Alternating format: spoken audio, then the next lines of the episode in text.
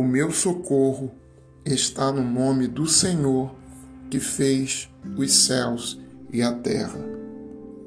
Assim diz o Senhor, o Rei de Israel, o Senhor dos exércitos, o seu redentor. Eu sou o primeiro e o último.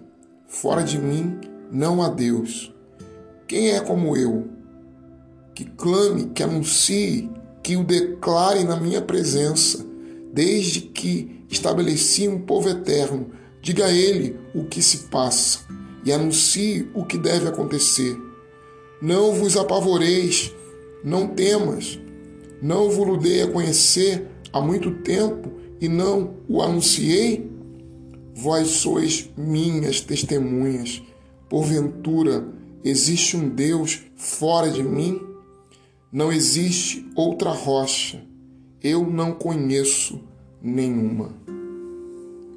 Aqui, Isaías, o profeta, está diante do exílio, diante da dor, diante da privação, diante dos sonhos roubados, diante da vida difícil, diante de uma pátria que não é a dele, de adversários estrangeiros, de honra devastada, ele põe-se de joelhos, clama ao seu Deus. E a resposta de Deus vem através deste oráculo. Assim diz o Senhor, o Rei de Israel, o Senhor dos exércitos, seu redentor eu sou o primeiro, eu sou o último. Fora de mim não há Deus. Quem é como eu? Deus faz uma série de perguntas a eles. O profeta anuncia claramente e deixa isso evidente a todos. A palavra deixa claro a todos. Não há um Deus que possa rivalizar com o Deus de Israel. Deus não tem adversários. O diabo não é seu adversário.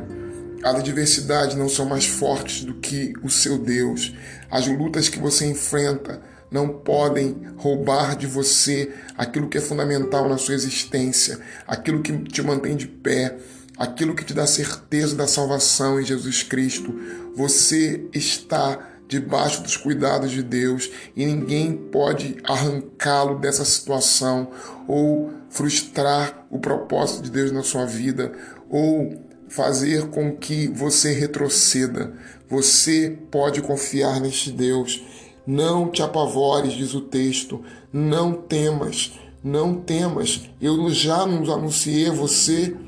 Eu não já disse o que faria. Existe algum Deus fora de mim?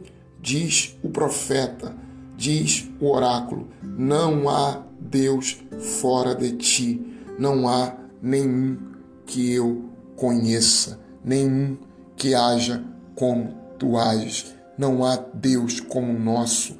Olhe a imensidão dos céus, olhe a natureza, olhe todas as coisas acontecendo ao seu tempo, olhe todo o universo e contemple a majestade de Deus, o Deus que fez todas as coisas, que tem controle sobre todas as coisas, é o Deus que também tem o seu nome escrito em suas mãos e é fiel para guardar a sua palavra e para responder a sua oração, seja em qualquer que for a circunstância.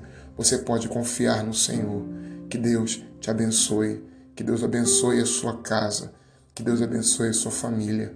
Se hoje você está experimentando lutas, saiba que elas vão cessar e Deus há de amparar a sua vida.